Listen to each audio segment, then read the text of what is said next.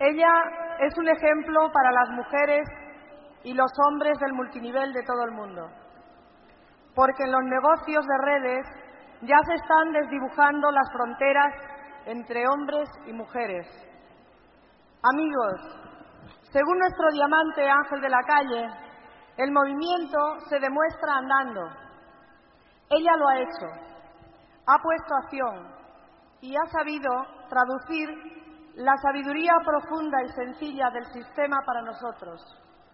La hemos disfrutado todos en los cassettes.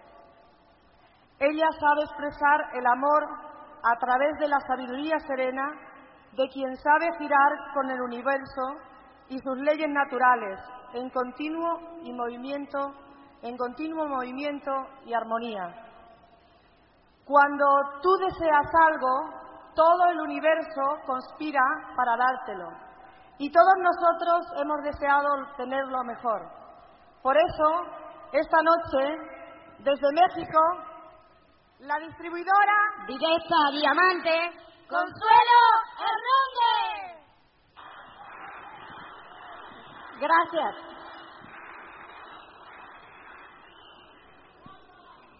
Gracias también. Elevan mi autoimagen. Me da mucho gusto de verdad poder estar esta noche con ustedes y compartir Quiero agradecer antes que nada la confianza que han depositado Ángel y Maite en mí por permitirme venir a compartir con ustedes. Ellos en México son grandes líderes, son reconocidos por todas las organizaciones. Ellos estuvieron recientemente en diciembre y han hecho un, un trabajo tan excelente junto con Emilio Montaraz que, bueno, se duplicaron las inscripciones para la siguiente convención. Nosotros, al igual que ustedes, antes de que termine la convención, sacamos las solicitudes para que la gente compre el boleto y a mí me extrañó extraordinariamente cuando me reportaron que había el doble del número de los asistentes. Lo que pasa es que ellos hicieron un trabajo tan extraordinario que la gente decidió comprar más de los boletos que normalmente compra, pensando en que debía de llevar a más gente a la siguiente, que no podían perderse la siguiente convención. Yo de antemano les agradezco a ellos el trabajo que han hecho y si yo puedo esta noche compartir un poco con ustedes este fin de semana, pues sentiré que he contribuido o he retribuido un poquito de lo mucho que ellos han dado. Quiero agradecerles también a los Esmeraldas que han sido mis anfitriones, que para mí ha sido un honor, a María Teresa y a Ramón, que han tenido infinidad de atenciones conmigo, y a todos y cada uno de ustedes que se han acercado a mí. Yo les agradezco infinitamente, me siento como en mi casa. Y en, en este fin de semana, después de dos convenciones previas en las que he estado, en Barcelona y en Madrid, concluye mi ciclo de estadía en España. Yo regresaré probablemente el año que entra, pero quiero decirles que me los llevo a todos en el corazón. Son gente extraordinaria. Llevo la mejor opinión de todo lo que es España y los quiero mucho. Y bueno, quiero decirles que voy a hablar esta noche un poco sobre tu potencial. Hay poco que decir porque los oradores que me han precedido lo han dicho todo y de una manera tan extraordinaria. Yo he disfrutado tanto esta noche escuchándolos. La intervención de ellos ha sido clarísima, emotiva, con una sabiduría enorme. Y pues bueno, yo voy a, a seguir abundando un poco en el tema.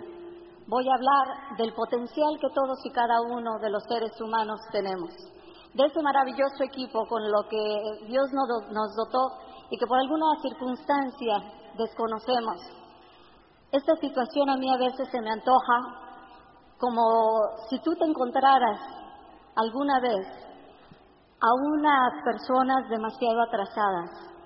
Imagina un grupo de nativos quizá.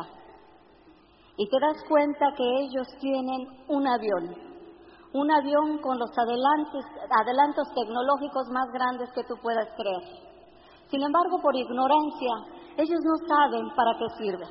han aprovechado lo que a su inteligencia les parece visible. Ellos saben que se pueden proteger de los elementos si se meten en el avión. Han encontrado un poco cómodos los asientos. Han encontrado algunos de sus espacios utilizables. Sin embargo, el equipo sofisticado de comunicación, el equipo verdadero del avión lo desconocen. Y entonces, para aprovechar un poco el espacio que tiene, le han enganchado un par de animales con, los que tiran de él. Imagínate tú en este momento como espectador. Cuando lo ves, te das cuenta del desperdicio que están haciendo de una máquina, de un uso que podría ser infinitamente superior al uso que ellos le están dando.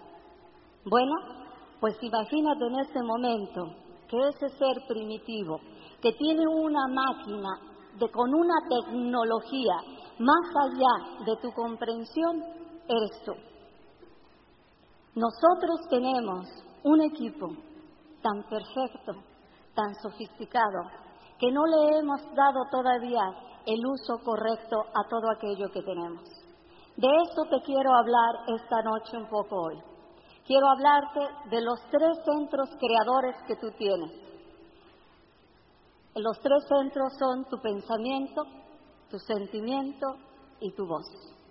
Es decir, que cuando tú piensas algo, tú sientes algo y tú dices algo, tú creas algo. Y ese es el principio de creación que existe en todo el universo.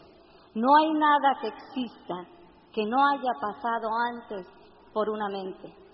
No hay nada que exista que siendo idea no haya sido llevada a la vida a través del sentimiento. No hay nada que exista que siendo una idea llevada a una vida de sueño no haya sido dicha o decretada para que comience a materializarse. Ese es el poder que tú tienes. Cuando tú aprendes a manejar tus tres centros creadores, empiezas a pasar de la ignorancia a un conocimiento mayor que te va a permitir tener una libertad que aún no conoces. La libertad de poder manejar y controlar tus eventos, la libertad de poder manejar y controlar tu destino, la libertad de poder manejar y controlar tu vida, la libertad de poder tomar la decisión de dejar de ser una víctima de las circunstancias para convertirte en un maestro de tu destino. Cuando no me pusieron agua, sí, bueno, aplaudan.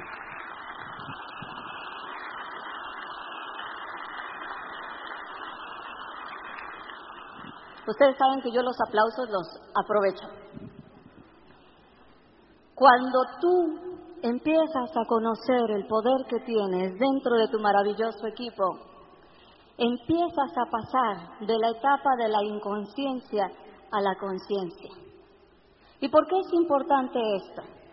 Porque mientras tú te mantengas inconsciente de tus actos, inconsciente de lo que tú puedes hacer, Tú vas a seguir dando tumbos por la vida. Vas a vivir un tanto en, la espera del azar y de la buena fortuna. Cuando tú pasas a la conciencia, empiezas a interesarte ya un poco más por lo que pasa a tu alrededor. Pero no va a ser sino hasta que tú llegues a la etapa de la supraconciencia, cuando tú te vuelvas un hacedor de tu destino. Tú habrás escuchado la expresión aquella de que hay personas que hacen que las cosas pasen, otras que ven las cosas pasar y otras más que ni siquiera saben qué fue lo que pasó. Cuando tú estás en la etapa de la inconsciencia, efectivamente tú no sabes ni por qué ni cuándo pasó. Simplemente lo recibiste. Puede ser que sea bueno, puede ser que sea algo malo en tu vida, pero no sabes qué lo provocó o de dónde viene. Cuando tú estás en la etapa de la conciencia, empiezas a observar y empiezas a preguntarte internamente qué provoca aquello que te está sucediendo a ti o en tu mundo, en tu entorno. Pero solo hasta que tú estás en la etapa de la supraconciencia Tú determinas con exactitud a qué punto quieres llegar, cómo y cuándo. Esto te lo quiero relacionar un poco con los ocho pasos del patrón, para que tú te des cuenta en qué etapa estás del negocio. Cuando tú estás en la inconsciencia, lees los ocho pasos del patrón y pasas por alto totalmente el primer punto que es el sueño. Ni te interesa ni lo entiendes. Y te vas de lleno al paso número 8. Enseña el patrón del éxito. Pero ¿qué vas a enseñar si tú mismo no lo has aprendido? Y entras entonces en un afán de querer hacer este negocio, pero esperando más bien un golpe de suerte que te permita encontrar a seis que sean mejores que tú y que te lleven a la cima eso va a ser muy difícil, porque los seis que son mejores que tú no se van a inscribir contigo. Nunca te has preguntado por qué los líderes solo siguen a otros líderes. El que es líder en potencia nunca se va a inscribir con alguien que no lo es. ¿Por qué va a permitir una persona que puede ver que un ciego lo conduzca? Para que tú encuentres esos seis realizadores, tú debes de demostrar antes que tú lo eres. Pero cuando estás en la etapa de la inconsciencia, aunque lo escuches muchas veces, no lo captas totalmente y sigues en tu loco afán. Solamente estás en una actividad que no te va a llevar a nada porque no tiene ni un punto de referencia ni un plan de acción. Cuando tú estás en la etapa de la conciencia, lees el patrón del éxito y entonces tú reparas en el sueño, intuyes que hay alguna importancia porque tu poder de observación te ha llevado a la conclusión de que todas las personas que llegan a un determinado punto, a la meta que tú aspiras, le han dado importancia. Y entonces deseas hacer exactamente lo que dice el patrón del éxito. Deseas fervientemente seguir los pasos del sistema, pero no sabes exactamente cómo puedes generar aquello que se llama define tu sueño, crea un compromiso y después del paso 3 al 8 es pura acción. Tú lo quieres hacer, pero no alcanzas a ver ¿Cómo puedes tú crear un compromiso? Sin embargo, cuando entras a la etapa de la supraconciencia, de repente todo se ve claro. Tú lo entiendes perfectamente y sabes qué es lo que tienes que hacer paso por paso. Y entonces algo maravilloso sucede. La gente aparece como por arte de magia y desea que tú la guíes. ¿Qué es lo que ha pasado? que tú estás provocando las situaciones, tú estás marcando no solo la dirección de tu destino, sino las causas que lo van a conformar. Cuando tú utilizas tus tres centros creadores, tú estás en un estado de supraconciencia y puedes generar que tu sueño adquiera una fuerza tal que efectivamente se realice. La etapa que muy atinadamente denomina Roberto de intentarlo, puedes considerarla una etapa de inconsciencia.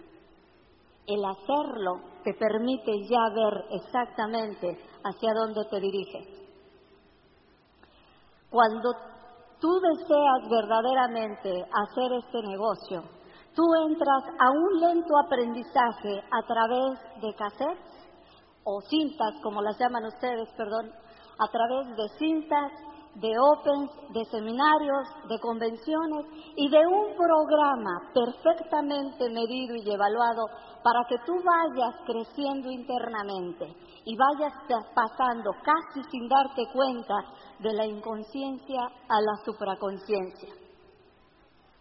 Casi nadie está totalmente en ninguna de las tres etapas. Todos pasamos a lo largo de nuestra vida e, e incluso a lo largo de un día en esas tres etapas. Algunas veces somos inconscientes de unas cosas, Otras veces somos muy conscientes de otras y lamentablemente pocas veces somos supraconscientes de las que nos interesan. Sin embargo, tú tienes la ventaja de que existe un sistema y ese sistema te va a ir ayudando poco a poco si tú te sometes al auxilio de él a que tú vayas desarrollando esas tres etapas que te van a permitir forjar tus sueños en la medida que tú lo desees. Fíjate bien, yo te dije que había tres centros creadores, el pensamiento, el sentimiento y tu voz. Cuando tú defines tu sueño, tú estás haciendo uso de tu primer centro creador, el pensamiento. El segundo punto del patrón es crear un compromiso. Para eso necesitas tu segundo centro creador, el sentimiento. Tú en ese centro creador vas a necesitar dejar salir dos poderes que tú no creas, pero que sí posees, y son la fe y el amor. El amor en sí mismo es acción. No hay nada que haga un ser humano si no está movido antes por un deseo. El primer peldaño del amor es el deseo. Y si no existe un deseo antes, nadie va a hacer nada. De tal manera que la fe va a enraizar tu sueño, pero el amor te va a poner en movimiento. El tercer paso tú lo vas a hacer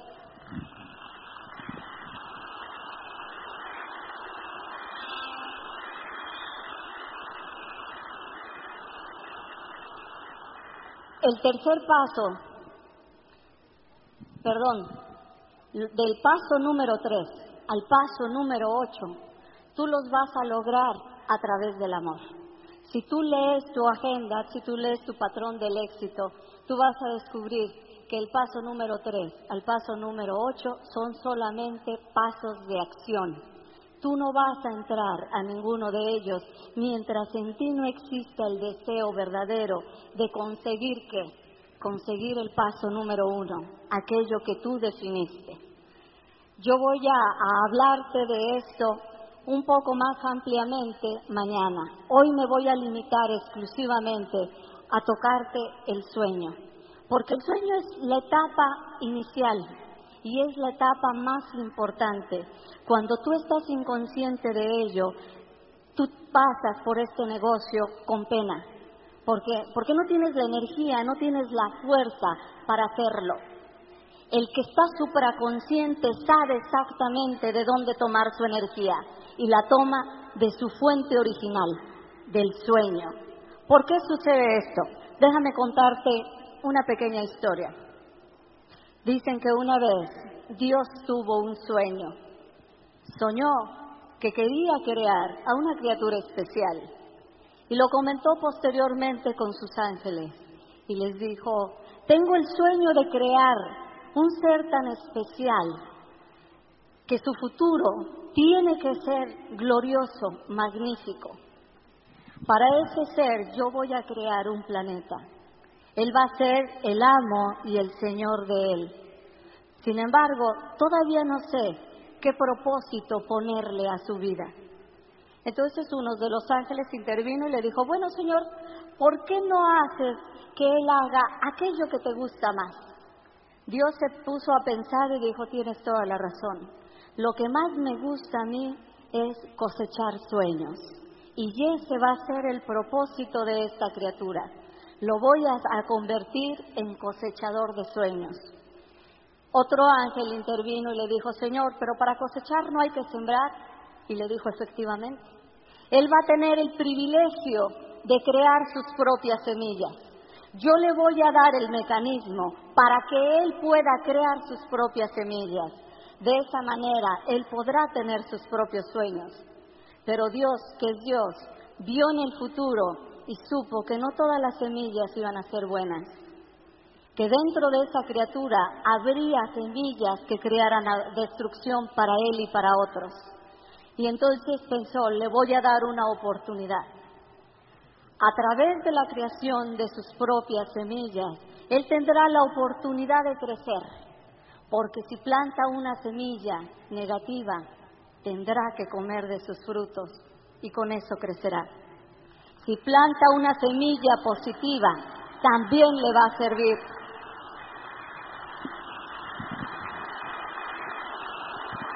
Sin embargo, al darle la oportunidad a esa criatura, decidió, yo le voy a dar continuamente de mis propias semillas. Él recibirá constantemente sueños que lo elevarán y lo harán conocer su verdadera naturaleza. Lo levantarán de la calidad terrena que tiene para alcanzar las alturas que le corresponden. Y cuentan que cada vez que Dios siembra un sueño en la mente de un ser humano, pasa por esa persona una idea. Él te pone la semilla y una sola gota de agua.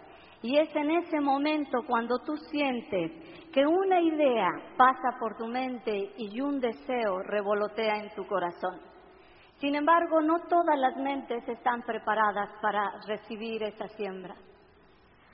Hay mentes tan áridas, tan secas, que cuando llega a caer esa semilla, tú puedes ver la abstracción en las personas y si tú le preguntas a alguien, ¿en qué piensas Juan? Si esa mente es estéril, él te va a responder, nada, en una estupidez que se me ocurrió, pero que seguramente no es posible. Si por el contrario esa mente es fértil y está abierta, cuando Dios insemina su semilla, tú le puedes preguntar a esa persona, ¿en qué piensas Juan? Y él seguramente te dirá, en algo maravilloso que va a cambiar mi vida y la vida de muchos. ¿En qué punto te encuentras tú?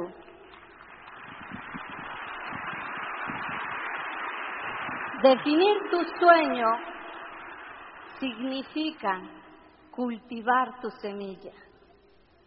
Definir tu sueño significa ayudarla a crecer. ¿Cómo defines tú un sueño? Simplemente pensando en él. No tienes nada que hacer más que pensar, pensar y pensar constantemente en eso que tú deseas. Cada vez que tú piensas, tú magnetizas esa idea. Y por ley de magnetismo que aprendimos en la escuela, por leyes físicas, tú sabes que la ley de magnetismo dice que lo afín atrae a lo afín. Y si tú estás pensando en esa idea, esa idea te va a jalar. Porque tú estás ejerciendo una energía sobre algo y eso te lo va a devolver. Cada vez que tú piensas en tu sueño, tú lo defines, tú lo refuerzas. Definir es ponerle forma, cuerpo, rostro a tu sueño. Tú no tienes más que pensar en él. ¿Cuánto tiempo le dedicas a tu sueño? Si tú piensas una vez al día en tu sueño, apenas sobrevive. Si tú piensas tres veces al día, está bien, lo mantienes. Pero si tú piensas a cada instante en Él, ese sueño está creciendo tanto que va a llegar un momento en que dentro de ti va a ejercer un poder de atracción tan grande que tú no vas a tener más remedio que poner acción para conseguirlo.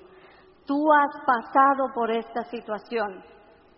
Lo que pasa es que pocas veces tenemos conciencia de ello. Todos nos hemos enamorado alguna vez. Y si tú te preguntas en este momento, ¿por qué te enamoraste de esa persona? ¿Porque era la mejor del mundo? ¿Tú crees sinceramente eso? Te voy a decir por qué te enamoraste de ella. No porque fuera la mejor, lo fue para ti, porque tú quisiste que fuera así. ¿Sabes por qué te enamoraste? Porque pensaste mucho en ella. A fuerza de pensar, pensar, pensar, pensar en esa persona, creaste una verdadera necesidad en ti. Y de repente surgió en ti un compromiso, un compromiso tan fuerte que no te permitía prescindir de ella. Había eh, sido ya creada una verdadera necesidad. El día que tú sientas esa necesidad de tu sueño, como lo sentiste de la persona de la que te enamoraste, en ese momento ya solo hay un poco de tiempo y de trabajo de lo que te separa de tu sueño. Tú necesitas pensar y definir tu sueño. Tú puedes hacerlo fácilmente a través de las dos herramientas que Dios te dio, la imaginación y la atención. Cuanto más sostienes la atención en algo, más se crea. La atención sostenida recibe el nombre de concentración, un hábito que pocos han cultivado. ¿Por qué? Porque es un hábito que nos cuesta trabajo. Se necesita disciplina, se necesita fuerza de voluntad, se necesita deseo. Pero si tú logras disciplinar tu mente y en lugar de que le permitas divagar y de que vaya como caballo sin control de un lado a otro, tú lo tomas y lo fijas exactamente en la dirección que tú quieres y mantienes tu atención ahí, en ese momento tú estás magnetizando tu sueño. Fíjate lo que haces con tu pensamiento a lo largo del día. Imagínate que hay cuatro jugadores jugando al básquetbol, como la película que viste.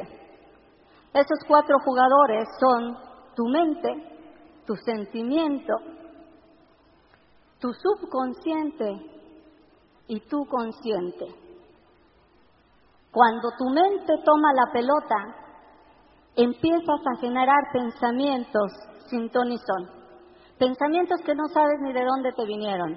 Inmediatamente el palón se lo quita el sentimiento y al último pensamiento que tuviste lo energiza el sentimiento. Si el, pensamiento fue agradable, lo energizas precisamente con un sentimiento de gusto. Si el pensamiento era desagradable, lo energizas con un, un sentimiento de rechazo, de enojo, de ira, de frustración. Si la pelota la toma el subconsciente, entonces ¿qué es lo que pasa? El subconsciente empieza a jugar, como él es el archivista general, empieza a jugar con el recuerdo. Y de repente tú te encuentras enfrascado en una situación que tú ni siquiera te acordabas, pero que venía en relación al último pensamiento que tuviste. Y el subconsciente empieza a mandar toda la información que tenía en función de ese pensamiento y te encuentras divagando sobre situaciones que ni siquiera vienen al caso. La toma nuevamente el sentimiento y ese recuerdo te hace sufrir o te hace gozar. La toma nuevamente tu consciente y en ese momento te das cuenta que estás perdiendo el tiempo, que estás divagando, pero te la arrebata nuevamente el sentimiento y te empiezas a recriminar y la lleva otra vez el subconsciente y vuelve a mandar toda la información de todas las veces que tú haces eso. ¿Te parece familiar esta escena? ¿No haces eso todo el día? ¿Sabes por qué te lo puedo platicar? Porque yo también lo hago. Porque yo también he permitido que el pensamiento vaya de un lado a otro como una pelota enviada por uno y por otro, usándola libremente como ellos quieren. Cuando tú empiezas a disciplinar tu pensamiento, el pensamiento toma la pelota que es tu atención y la enfoca, enfoca exactamente al punto que le interesa, que es tu sueño. Y entonces la mantiene ahí y trabaja con ella como lo, haría un diseñador, formando aquello que quiere construir quitándole un detalle y poniéndole otro. Y cuando lo está haciendo, lo alinea directamente con el sentimiento y le ordena, manda la energía que quiero. Loli se utilizó una frase maravillosa que dijo, la fe entra por el oído. Y entonces tu consciente puede ayudarte a decir, eso que yo veo, eso es lo que yo quiero. Y yo lo quiero y yo lo puedo.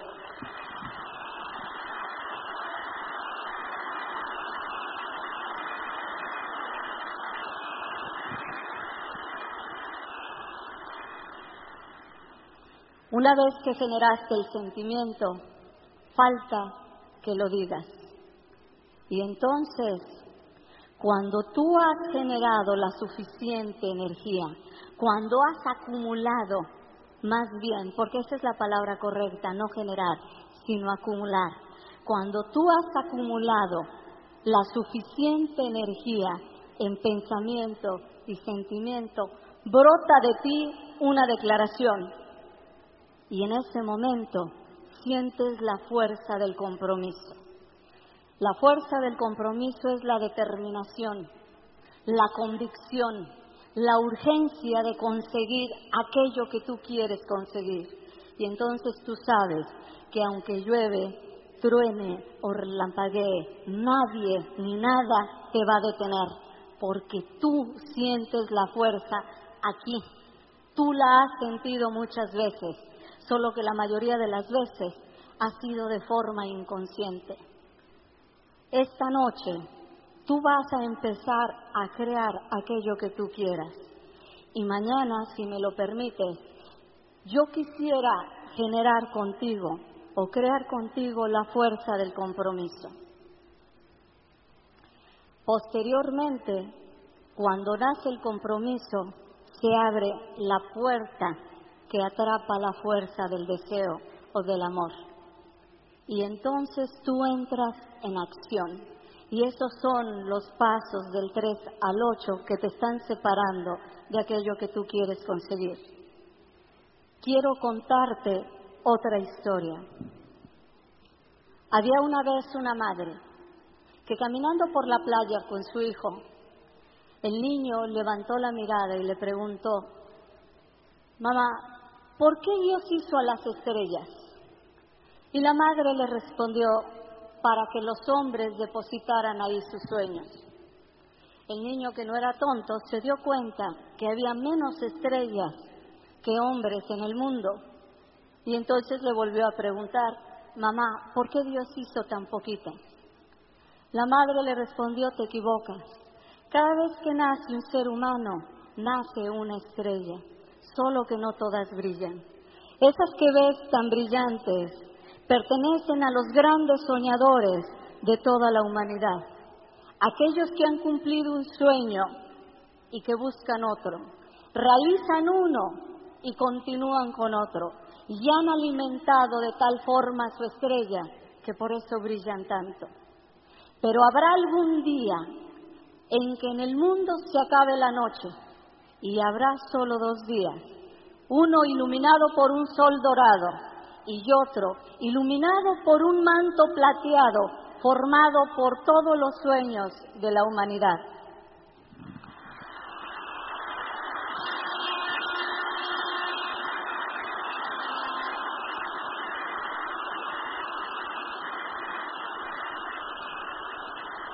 No hay sueños pequeños, no hay sueños poco importantes, no hay sueños intrascendentes, no hay sueños triviales.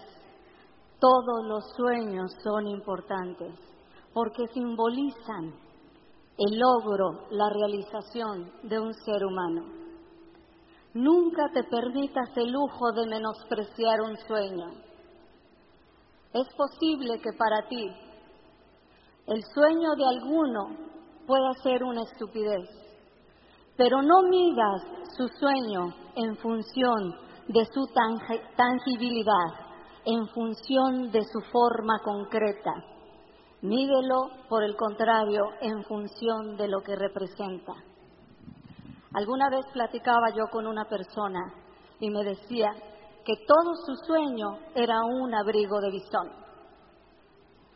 Una persona más espiritual, yo creo, o con pretensiones, cuando menos de serlo, lo escuchó y dijo, pero ¿cómo es posible? ¿El pellejo de un animal?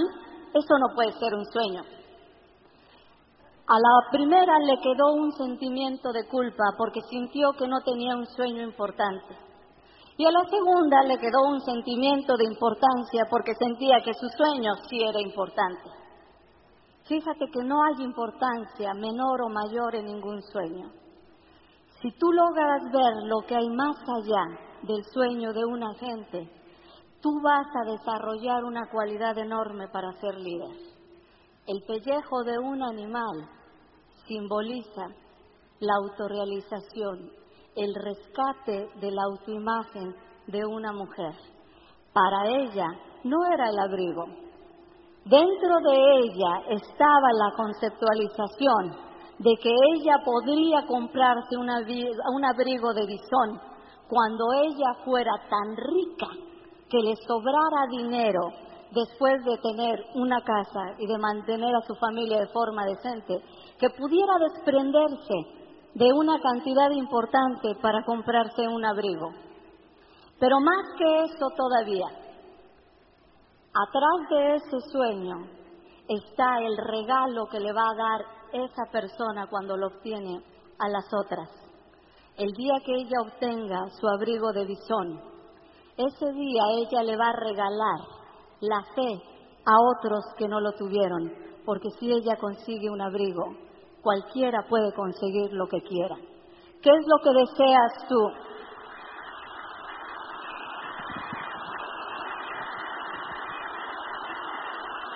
Tú deseas una casa, deseas coches, deseas joyas, deseas en fin una vida mejor, solo material. Déjame informarte que mientras tú no satisfagas tus primeros peldaños, difícilmente vas a poder aspirar a sueños más desinteresados. Todos necesitamos pasar por la satisfacción de nuestras necesidades materiales. Maslow establece en su pirámide la jerarquía de las necesidades humanas y dice que tanto una institución como un ser humano pasa por, esos, por esas jerarquías. Y establece que en el primer peldaño se encuentran las necesidades físicas, aquellas correspondientes a la casa, al vestido y al sustento. Ningún ser humano va a poder subir al siguiente peldaño en tanto no satisfaga sus primeras necesidades. Una vez que quedan cubiertas estas, pasa al, al siguiente peldaño en donde se encuentra la necesidad de asociación. Cuando queda cubierta la necesidad de asociación en el ser humano, busca entonces su siguiente necesidad para cubrirla también y es la necesidad de reconocimiento. Una vez que llega a cubrir su necesidad de reconocimiento, llega al cuarto peldaño, que generalmente es una trampa. Y es una trampa porque se ha creado alrededor de él una serie de mitos que no son ciertos. El cuarto peldaño es el del poder. Y aquí es donde las personas se equivocan, porque poder no significa manipular personas Poder significa servir. Cuanto más puedas tú servir, mayor poder tienes. Si tú le sirves a una persona, ese es tu tamaño del poder. Si tú le sirves a mil personas, fíjate qué poder tienes que puedes atenderlas y ayudarlas. Si tú no te sirves ni a ti mismo, no has desarrollado tu poder. La criatura, el elemento o la cosa que más sirve es el que mayor poder tiene. El sol es el que más sirve en nuestro sistema solar. No existiría la vida si un día decidiera él no salir. Ese es el verdadero poder. Pero tú no vas a poder llegar al quinto peldaño, al peldaño de la autorrealización, mientras no desarrolles el poder del servicio. Y esto viene en relación a tus sueños. Cuando tú logres cubrir todas tus necesidades materiales, podrás entonces aspirar a sueños más grandes que compartir, no solo con tu familia, sino con la humanidad entera. No te apenes por los sueños que tienes, no permitas que nadie haga menos un sueño material. Cúmplelo. Si Dios te lo puso, es lo que tú necesitas. A medida que tú vas cumpliendo tus sueños, en esa medida vas adquiriendo confianza y va creciendo tu autoimagen.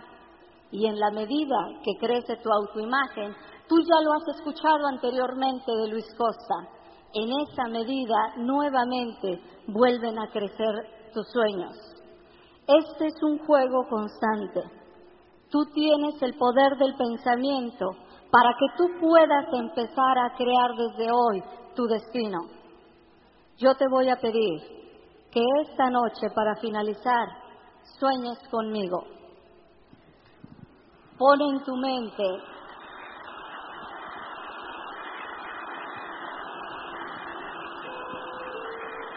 Pon en tu mente en este momento ese sueño que te hizo entrar al negocio, aquello que tú deseas. Si te sientes cómodo, cierra los ojos. Habemos algunos, sin embargo, que podemos ver nuestro sueño con los ojos abiertos. Hazlo como tú desees. Trae a tu mente la idea que resurja en ti esa semilla y proponte que esta noche va a ser bien sembrada. Al mismo tiempo que pones en tu mente la idea y la imaginas, al mismo tiempo empieza a brotar de ti la fe de que tú puedes conseguirla el sueño es la oportunidad que Dios te da para que tú crezcas. Solo a través de sus sueños los hombres conocen la verdadera libertad. Porque cuando tú sueñas, ni el tiempo ni el espacio te limita. Eres tú y tu creador. Cree sinceramente que tú lo puedes lograr porque ten la seguridad de que es así.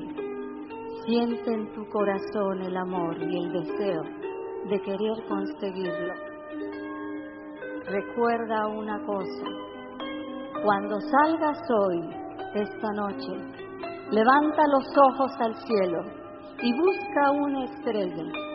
Si ves que alguna brilla especialmente para ti, esa es la tuya pero si no ves que haya alguna, entonces busca la más brillante y desea dentro de ti que tú vas a alimentar tu sueño tanto que algún día habrá una estrella que brille tanto como esta. Recuerda que tú no estás solo, tus sueños te acompañan. Cree en ti, Cree en ese sueño, porque eres el sueño que Dios soñó. Dios los ama y yo también.